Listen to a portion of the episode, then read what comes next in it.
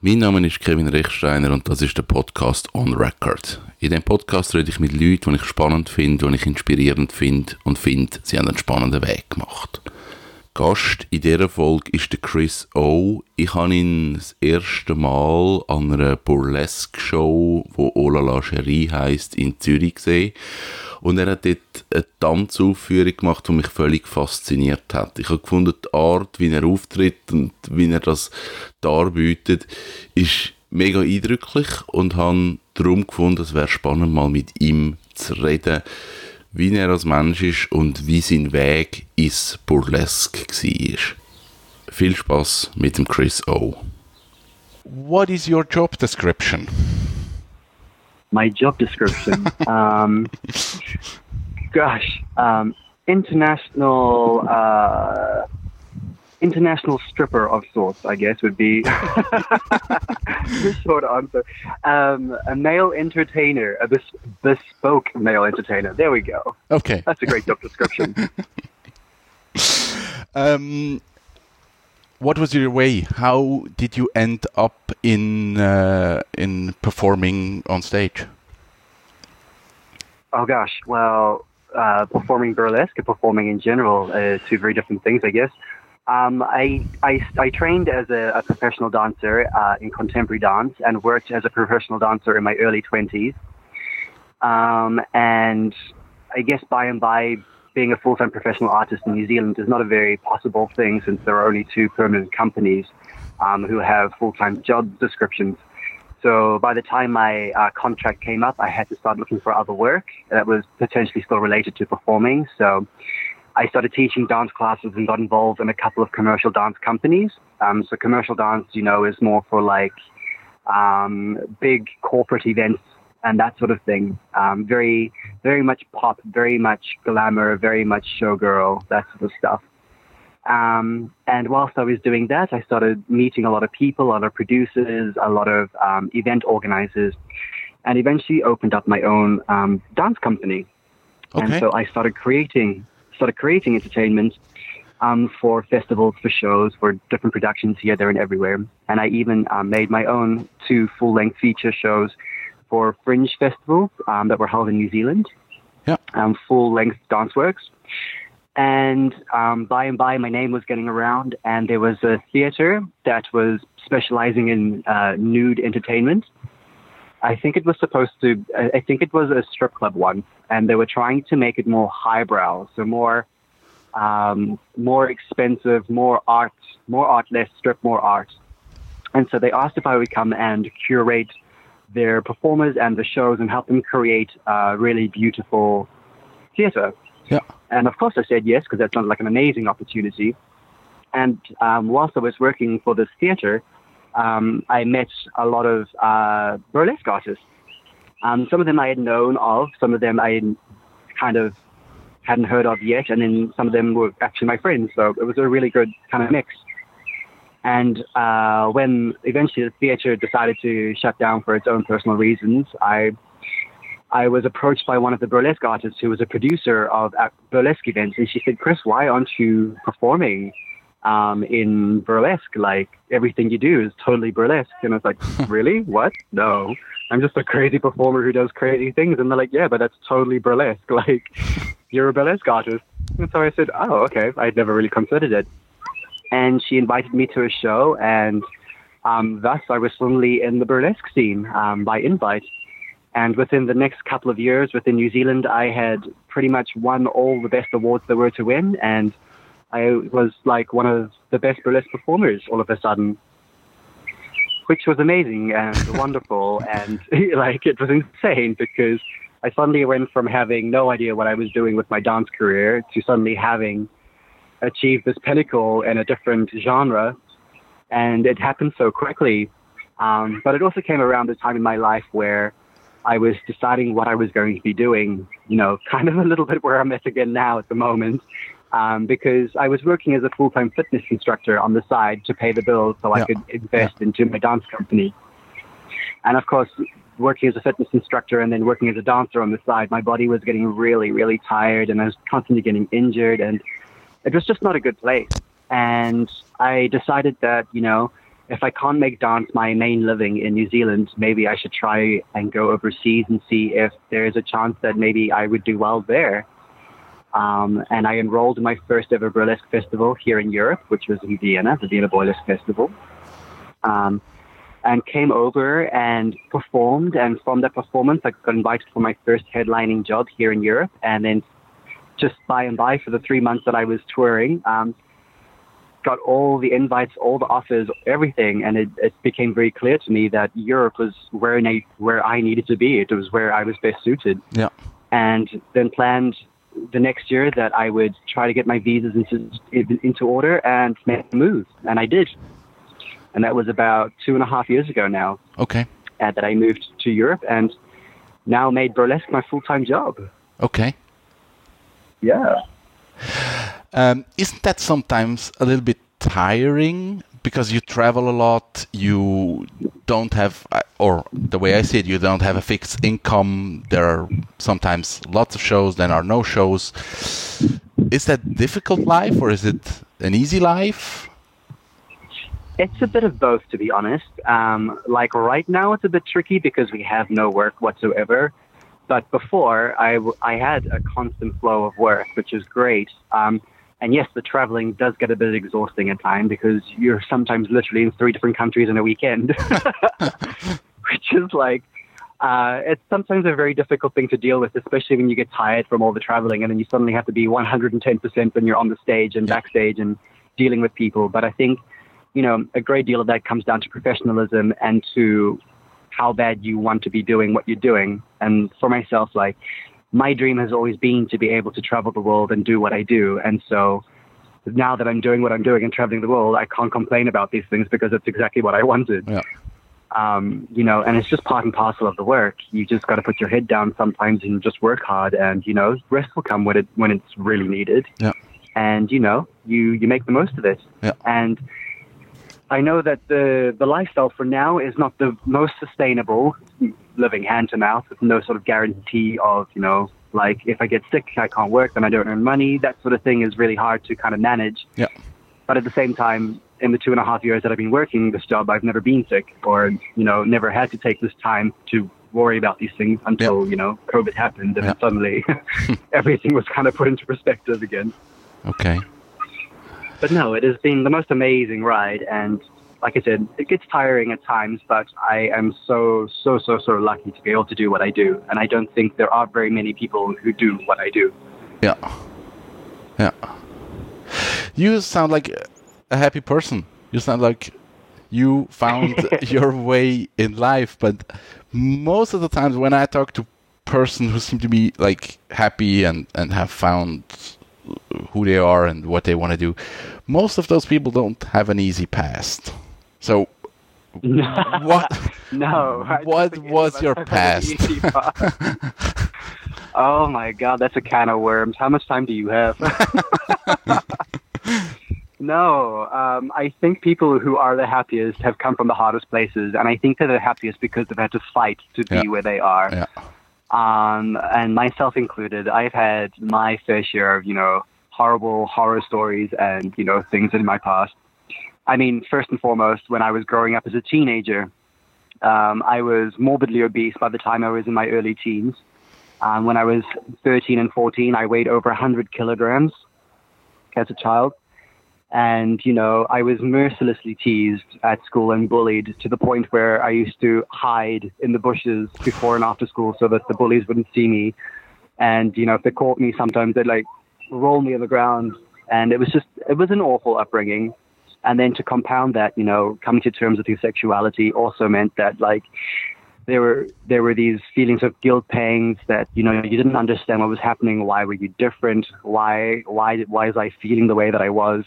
And I had a very religious upbringing as well. So Yeah. to discover that I was feeling certain ways about pe- people of the same sex as me was very alarming. And I was told that I was wrong and it was evil. And this obviously just made things very much more difficult Yeah. and yeah, it conspired into a series of events that um, it led me down a really dark path, and I, I battled with suicide and self harm. um, and you know had to go to counseling and therapy and all these sorts of things to help sort me out. And at the end of the day, I realized to myself that you know I have a very shitty life right now.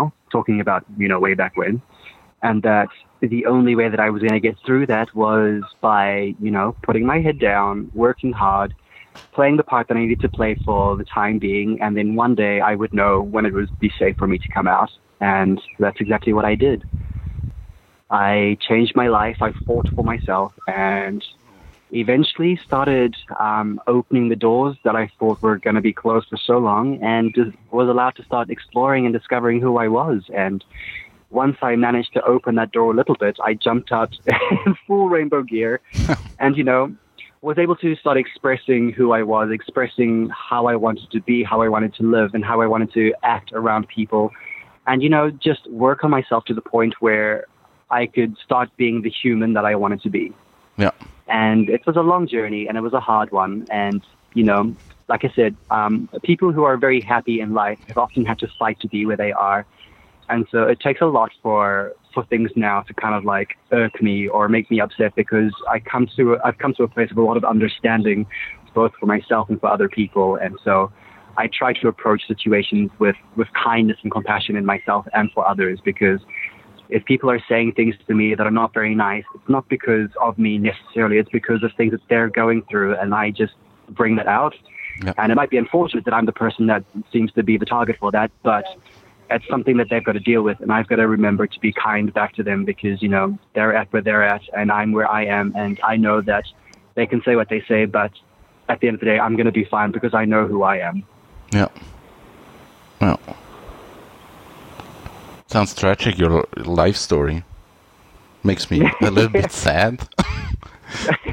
well, I mean, it, there are so many things I could add in there would make it sound even sadder, but like, I mean, let's just say it, it was very difficult. I had a really extremely hard time, but, you know, I'm here now, and if it wasn't for those times, I don't think I would be the person that I am now.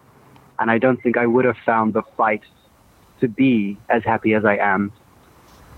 And that's the short of it, I think. Yeah. Without those traumas, I wouldn't have discovered the amazingness that is life now. Yeah.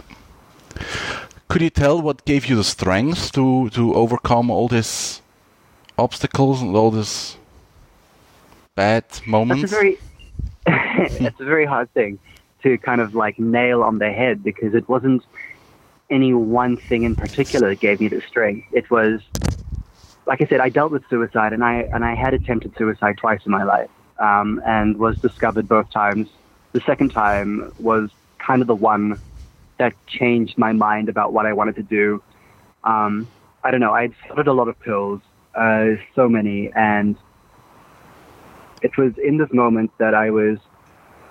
I don't know. It's going to sound really horrible, but I, I'm really sorry. This is really dark, but I was I started vomiting and um, I went to. Uh, I don't know uh, uh, how do I, like the, the the medications were reacting with my body and I kind of went into this really bad uh, session where I was vomiting and there, there was blood and I don't know in my mind I suddenly went to this place of serene calmness and there was this moment where I kind of told myself that I wanted to fight I didn't didn't want it to end and from that moment like it was just my darkest, darkest moment. I, I turned into myself and I, and I told myself that I, I wanted to fight. I wanted to live. I wanted to, I wanted to make my life better for myself. And even though I went through the hardships that I did, and trust me, after that moment, there were still many, many years of difficult times. I knew it within myself. There was this resolute will and power that I'd found that I wanted to, I wanted to push through and eventually come out the other side being the person that I wanted to be. And it was a long journey. It wasn't like a sudden like bam, I'm different. It was a okay, so how do I do this now? How do I marry this idea of what I want to be with my situation that I'm in, with the people that I'm surrounded, with the you know, the countless circumstantial things that kind of just keep you under. And yeah, it was a mindful practice of trying to figure out how I felt about my spirituality, how I felt about my sexuality, how I could better control my emotional response and stop being victimized. And all of these things were very difficult to discover because once you're in a mindset, it's very difficult to sudden, dif- difficult to suddenly break out of it. Yeah. Um, but through through therapy sessions, through counseling that I that I had attended, um, through shoulders that I had to cry on, you know, just through small kindnesses that people would give you that they didn't think anything of, but could mean the world of difference to you in a moment. Those sort of things kind of really helped me out of the situation. And art, art was one of my ways out. Yeah. Um, I, uh, I was really traumatized by some events that happened to me at school. Um, in particular, one year that I, I stopped talking for a while. I, I couldn't even talk to other people because I was so upset and so hurt by how I'd been treated.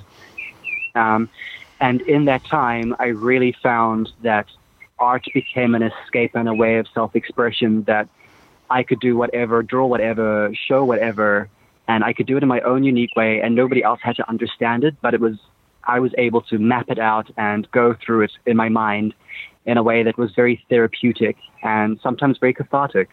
Yeah. And and I think it's why I love dance so much because um, obviously being a really overweight child, I was very disconnected from my body um, for the larger part of my adolescence. And when I finally came to finding move, when I finally came to when I come when I had come of my grammar right now is terrible. My goodness. when I came, finally came to understand my body and it started changing, and I discovered that I really enjoyed gym classes, like aerobics, for instance. And I could kick my leg and I could make little choreographies, and I started moving my body in ways that felt good, and I felt like a, a really strange connection to my body, which I'd never experienced before. Yeah. And then I got involved in the gay scene and I started working as a go go dancer. And then soon after that, I started working as a drag queen. And then as a drag queen, I was suddenly able to, you know, pick songs that I liked and I could create shows and theater from these songs.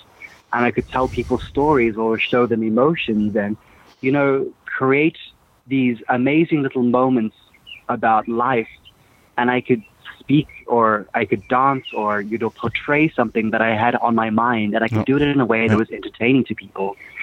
And for me this was like a, a magical thing. Like when in the world has anybody ever been so responsive to something? Like a picture is great. You can draw a painting and people say it's nice.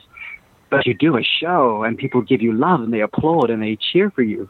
And so the visceral response um, of that energy exchange between giving something physically and receiving something very physical back is a is quite an ex, uh, an exciting and very special experience. Yeah. And is essentially it was being a drag queen and uh, a club dancer that inspired me to actually pursue uh, dance as a full time career. Um, because I really fell in love with theater and the magic of theater and how you can tell stories and convey emotions with the human body. And I wanted to learn about this. Yeah. And so after, you know, three years of university, I decided I was going to change my degree one more time. And off I went to dance school for another three years. So yeah, it's a, it's really quite a, quite an exciting ride. yeah. um, you said you're like living the life you imagined. You you can travel the world. You can perform. Um, and the way I see it, sometimes you get good feedback. Sometimes you get bad feedback. People who don't like you for what you do. Um, are those I call them demons from your childhood never coming back and you start doubting yourself or are you like very centered and can handle all this when you get I'm like usually very yeah I know what you're saying I'm usually very centered um, I think it's a great deal of like personal practice that keeps yourself very level headed and it's often something that I'm told a lot is that I'm a very approachable person and very easy to talk to, and that I'm not the diva that I could be. like, why would I be a diva? Like, I just don't understand that.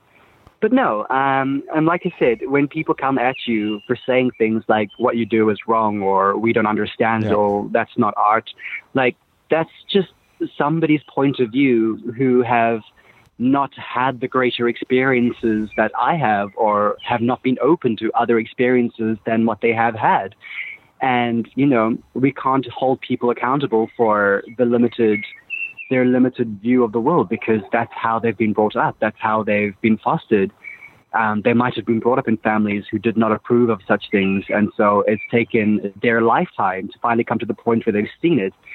And even if they have the first initial reaction to it, which is that's wrong, at least it starts a conversation in their mind about, you know, what it is they're actually seeing. Yeah. And it's been many times now that I've I've met people who've said this, and then years down the line they've come at me and they're like, "I'm so sorry I behaved that way. What you do is actually really amazing." And they said we just didn't understand it, and you know we've we've learned a lot more, and we've you know you you were the person who started that conversation for us, and now we understand better. And so, like I said, it might just be where that person is at in the moment in time, and like I said, treat everyone with kindness because you don't know their journey, and it's okay. Not everybody has to like what I do. I don't. I don't go out saying if you don't like me, then never watch me. That's that's silly because you know art sometimes is meant to offend. Art is there to placate. Art is there to reflect society. And by them doing what they do, they are exactly reflecting the point of view of society in certain corners. I mean, it's all valid. Yeah. yeah, it's it's interesting. I think the the whole burlesque scene is is a niche, is something that people basically don't know that it even exists. And Yeah, I'm always it is very surprised when. I I take friends to Olala Cherie and they're like so amazed about all these people doing those shows and it's I think it's beautiful. but I think so too. yeah. um, No, burlesque is, burlesque is this amazing art form that it kind of takes it kind of takes dance and performance art from in a very different direction. And the performance itself is inherently political because it's women on stage uh, baring flesh and, you know, subverting male gaze and, in a way, almost objectifying themselves in a public way. And it is very special because you, as the audience, are taking on this, or you are invited to participate in the watching of something where someone has full control over your expectations of what you see. Yeah. And I think that that is a very interesting sort of play with burlesque. And not only just that, I mean, there's also the thematic content of some performances, you know, like neo burlesque and the amazing, really super emotional driven um, performances that I've seen of late are just so amazing. And then, of course, you've got the classic bump and grind, which pays its homage to, you know, the origins of burlesque in the 1930s, 40s, and 50s of the U.S. And you know, it's it's a very particular art form, and I think because it has the ability to take on any other art form within its umbrella, it's ju- it's it's really an amazing thing. Yeah. So, where do you take your inspiration from for making new shows, for the costumes, for what you do? I am heavily influenced by history. Um, I absolutely adore history, which is why I love Europe so much. Um, and so for my performances, I am always generally doing something, either reading a book, visiting a chapel, visiting a museum, and I will see something that triggers uh, little sparks in my brain. And then within a couple of hours, I will have this full routine suddenly fleshed out in my mind Okay. and it's usually how it happens. Um, and then, obviously, once I have this idea in my head of this full-on routine, I then have to try and break it down to its its smaller pieces and try to then figure out what it all means to me. And I then do the research on the period of history that I'm trying to reflect, the costume techniques, the the look, the silhouette. I even try to sometimes go as far as to look up the music. And then, obviously, for me, like the narrative is always an important part as well. Like, what am I trying to say? Yeah. And yeah, it's it's a full on process, but usually history is one of my my greatest inspirations when it comes to creating works and performances. Okay. Um, how do you practice those performances? Do you just start at one point and then you practice in front of a mirror, in front of a camera, or do you just feel your body, or how does that work? It's it's a long process to be honest. Like I think when you when you saw me, did I do my bluebird and Yeah. the red act with the feather fans? Yeah. Yes. So those two performances are done in two very different ways. So Bluebird, the the blue performance, Yep. this was a performance that I had done as part of my full length feature show, which is called Coco for Rococo. And it was originally a duet between me and another guy where I was the thwarted lover and I was being cast away and I was trying to hold on. And so the emotion in that act was very dark and um, very sad for me. Yeah. And I called it the blue bird because I was the caged bird and I'd suddenly been let out and I didn't want to go anymore. It was this really weird um, emotional place that I was in at the time. And it was the first performance that I was offered to perform at the Vienna Boylesque Festival. And when I went over to the festival, they suddenly changed their minds and asked for a different performance. And, and in doing so, uh, I did something else. But when I got to Europe with the Bluebird performance, um, they offered me, instead of doing it at the Vienna Boylesque Festival, I could do it for Vienna Pride for a big cabaret that they were holding. And I said, sure, that sounds great. And then we got there to the, the cabaret and uh, they said my music wasn't working. so I was like, oh no, oh no. and I remember they had this Lana Del Rey track on my on my phone, and I had been listening to it all day because I was quite obsessed with it. And I was like, I think I know the song well enough that I could probably go on stage, and I still have the basic blocks of what I wanted to do, and I'll just try and dance it on the spot to this new song. Okay. And so exactly what I did. So I went onto the stage without having rehearsed to the music, had a full costume and the, the new music, and I just made up that entire routine on the spot. And apart from a few little choreographic things, it was pretty much the same routine that I still do now to every night with that, Okay. with that performance. So that was that was an instance of completely making something up on the spot out of necessity. And then there are other times like the Red Act, which I tried to tell stories and create a bit of uh, a thematic kind of sequence, I guess. Like I wanted to present this beautiful rose-covered um, Elizabethan type character, and then kind of peel the petals off the rose is the idea that I had, which then became the red fans, and then teasing with the fans until you give the final reveal of the rosebud. and that obviously had to be practiced a bit more um, because fans uh, for me was not a very comfortable thing to play with. So i had to learn how to use them and to make them look really effective. And so required a lot more rehearsal. And yeah so every performance is very very different. And even now uh, the performances are never 100% the same because i will always change something for me that either makes me feel better about it emotionally or look better to the audience because I always want to make sure that what I present always looks 100% sort of like very clear, very thought out, very precise, but also very uh, finished. I like my performances to look like they've been looked after and finished. Okay. Is it difficult to go on stage after working like years in the business? Is that like, are you still nervous? Do you? every, every single time.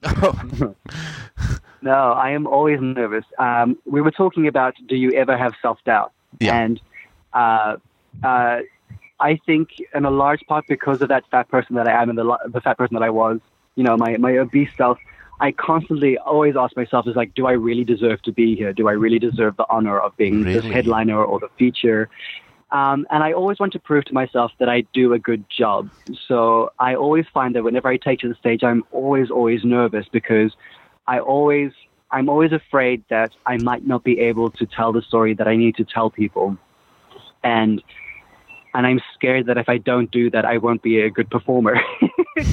I know it's, and it's entirely silly. Like it's, I think it's just a fear that I, I want to do a good job and I've I've never been the person that I expect people to know who I am or expect people to like what I do, but I want people to see what I do and know that what I do is for the passion, for the professionalism, for you know the need, and I think that comes that fear of wanting to convey that always makes me just a little bit nervous when I take to the stage. Okay. Yeah. What was um, the most positive response or feedback that you ever received? Um, I think winning my most dazzling uh, award at the Burlesque Hall of Fame in Las Vegas was one of my greatest moments. Okay. That's another one which I'll I'll, I'll say afterwards, um, because because I was suddenly told by this person in New Zealand that I was a burlesque artist. Um, yet, as I said, I what I did necessarily didn't in my mind look like what every everybody else was doing yeah, I took off my clothes, but it wasn't necessarily the corset and the gloves and the you know the big panel dress and the skirts underneath. Like that really wasn't my aesthetic, and I kind of almost thought to myself like, am I really burlesque? Am I do I really belong here? Yeah. Do like is this do, is this a thing? Like, am I allowed to be here? and it wasn't until I was at the Burlesque Hall of Fame and I had done my Bluebird performance in front of 3,000 people and um, just received the most amazing love. Um, really, like just so much energy and so much applause that made me cry. Um, but when I got onto the stage and they called my name as the most dazzling dancer for the competition, it was just really this moment. Like I felt like I had been honored by something that I felt like I, I didn't belong to. And I think for me, that was one of my greatest moments within burlesque because I realized that even if I'm completely different from everybody else, because Yeah. there is no one that really does what I do, or the, or at least there wasn't when I started. Um, I felt entirely validated that I did belong to it still, and Yeah. that was just one of the most amazing moments to me because it really settled into me that you know, like keep being the weirdo you are, Chris, because you know, being being the weirdo you are is the thing that's making you different, and it's the thing that's getting you where you want to go. So don't stop that. And yeah, that was just that was really a, just a defining moment. Yeah. And then, I, like I said, the second the second moment that really brought that that point home was um, at a festival I was headlining in, headlining in Oslo, and I performed Bluebird once again um, in this beautiful theater. Ah, it was absolutely gorgeous. And at the end of my performance, once I do the split on the floor, I, I came to stand up to do my bow. And as I kind of opened my eyes and the lights came back up, the entire audience had stood up and had given me a full standing ovation. And like again, I started crying on the stage because it's just one of these things where sometimes you don't know if you're meant to be doing this. Like people see it in you, sometimes you just don't see it yourself, and those are one of those moments of doubt. But then to climb up off the floor after you've just bared your soul in a, in, in a very physical way, and to have everybody stand up and give you that recognition back. Um, and just to tell you, like, yeah, you did a good job, Chris. Like, it was just a really amazing moment for me, and um, one that I will keep with me till I think the day I die. It was just so, so special. That's beautiful. Yeah. So, when you look back on your life, when Mhm. was the moment when you said to yourself, I am happy? Actually, it was about three years ago.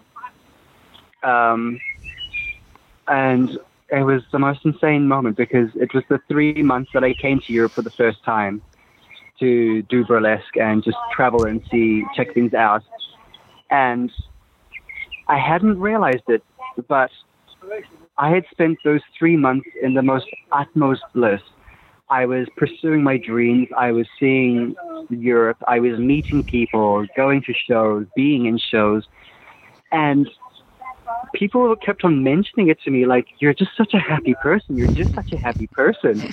Like, what makes you so happy? And I hadn't really even realized, like, realized it to myself that I had, that I had completely changed in my personality. And then I got back to New Zealand. And people like, what's happened to you? You've completely changed. Who are you? and it was the realization that I was happiest in my life when I was doing what I do and pursuing my dreams. And it was the thing that made me realize that this is what I need to do for my life because this is what brings me the greatest happiness. Yeah. And like, no, I don't think I'll ever be a millionaire, but being a millionaire is not important to me. like, as long as I can put food on my table, pay my rent, and you know, do a good job, um, that's all I need in life. And I think ever since I've moved I, I did that jump. I have been that happy person because I saw that that's what I needed to do and where I needed Yeah. to be to be able to pursue what brings me the most happiness. And when I found that, it was like there is no other option in life anymore. Like, I this could this can be the only thing. And from that point on, that's all I've been doing, and that's all I do now. So it's kind of why I am so happy, I guess. And do you ever worry about the future? Oh yes, that's an absolute worry, um, especially now in this time Yeah. where where work is not um, present for the time being. But I think you know, um, work. The worry about the future at some point always had to come because traveling like I do is not going to be sustainable for my entire life, and that's that's no lie. I mean, I'm going to age. My body's going to get tired. You know, my muscles will not be able to do the things they do now. So there was going to be a plan towards something else eventually. And yeah, my long term plan was to reopen my dance company Yeah. and take less of a performing role and more of an artistic direction role. And, you know, create spaces for other incredible artists to come into my world and help them make magic and make performance and make theater like I love it myself. And so that for me is the long term goal. And uh, right now, in the meantime, is a holding pattern until you know I find the cross between I, when I start to kind of pull out from burlesque and more into theater. Um, but I think there will still be a few more years yet to decide that point. Das ist der Chris O. gewesen. Am besten findet man mehr Informationen zu ihm auf sozialen Medien. Man findet ihn auf Instagram unter Chris Official. Man findet ihn aber auch auf Facebook. Und er ist auch immer mal wieder Gast bei Olala Cherie in Zürich. Mein Name ist Kevin Rechsteiner. Bis bald.